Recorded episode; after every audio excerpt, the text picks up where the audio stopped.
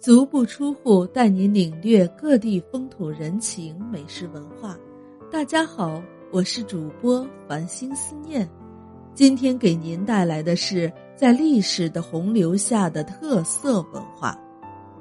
无论是各地在古代都有着自己消磨时间的方式，而在古代的时候，戏曲是一定必不可少的。全国各地都有着独特的戏曲文化，你知道河北地区的梨花大鼓文化吗？本期邢台文化带你一起去了解一下吧。梨花大鼓是邢台地区独有的曲种之一，也是全国曲坛上一支别具风采的鲜花，颇受群众的欢迎。早期的梨花大鼓。因植根于民间，故多启露民间疾苦和表现农家故事。它风格淳朴，富有浓郁的乡土气息，曲调高昂，说唱道白兼备，叙事抒情交融。传统书目很多，其中尤以说为主、唱为辅的中长篇书见长。现流行的有《包公案》《海公案》《西厢记》等。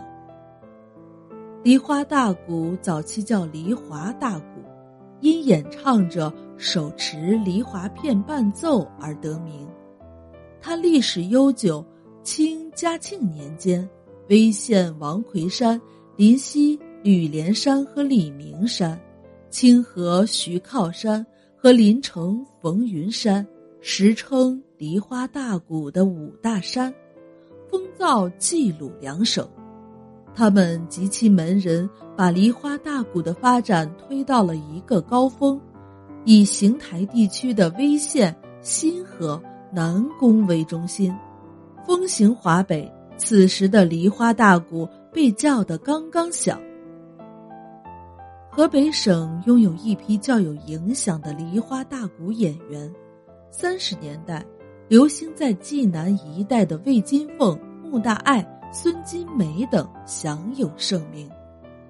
中华人民共和国成立后，在济南地区专唱梨花大鼓的仅有邢台威县的孙金枝、孙金兰姐妹二人。孙金枝是孙金梅的小妹，堪称梨花大鼓的后起之秀。她的功底厚，造诣深。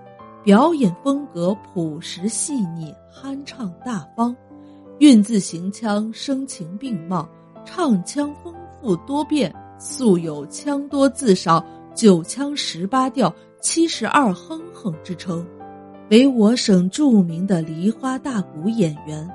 他多次参加省地文艺汇演，施展技艺。一九五八年曾参加全国第一次曲艺汇演。幸福的受到周总理的亲切接见。二十世纪八十年代初，威县、广宗县和山东宁津县等地区邀请孙金枝举办过梨花大鼓讲习班，培养新人，但收效甚微。至二十世纪八十年代中期，孙金枝去世后。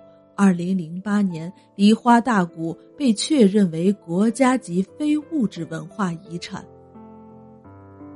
梨花大鼓的分支有很多，传到山东叫做山东大鼓，传到湖北叫钢镰大鼓，传到安徽叫鲁南大鼓，传到北京叫梨花片。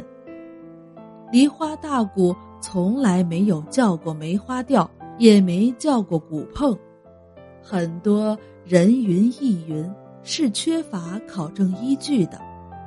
好了，今天的介绍就到这里，感谢您的收听，欢迎订阅，咱们下集再见。